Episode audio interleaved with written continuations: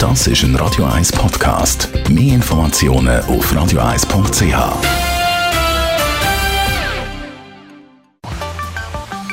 Der Finanzratgeber auf Radio 1 wird Ihnen präsentiert von der UBS. Es sind ja verrückte Zeiten natürlich auch für KMUs. Stefan Stotz, Regionaldirektor UBS Zürich.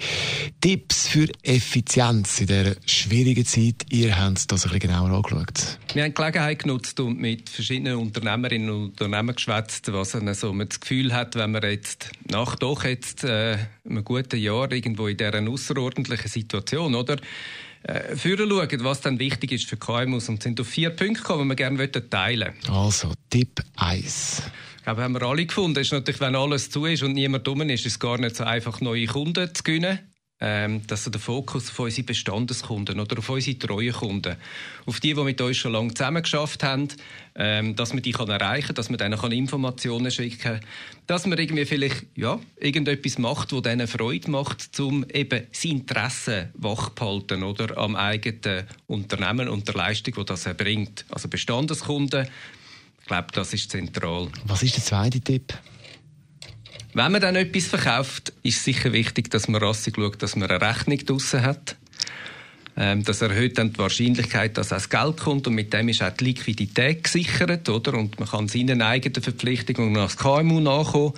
Ähm, da lohnt es sich schon auch darauf, eben zu schauen, haben wir zum Beispiel ja, die richtige Buchhaltungssoftware, sind wir gut organisiert, tun wir entsprechend auch schauen, wenn das Geld nicht eingegangen ist, dass wir es überkommen und nutzen wir da ja, die Vorzüge eigentlich, die es so gibt, ähm, in diesen ganzen E-Banking-Systemen. Ja, und wenn es um die Rechnung geht, äh, Einzahlungsschein, da gibt es ja auch schon länger ähm, sozusagen ein Update. Genau, der dritte Tipp ist natürlich äh, QR-Rechnung, oder?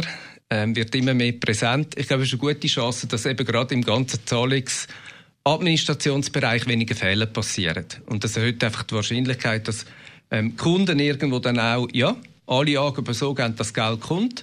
Und auf der anderen Seite ist das ja auch, wir kennen das privat, oder? Wir müssen Rechnungen zahlen.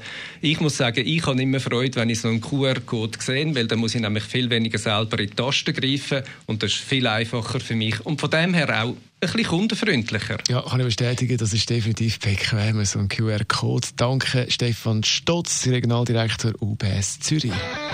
Der Finanzratgeber hat zum Nachlesen jederzeit bei uns online Radio Das ist ein Radio 1 Podcast. Mehr Informationen auf radio1.ch.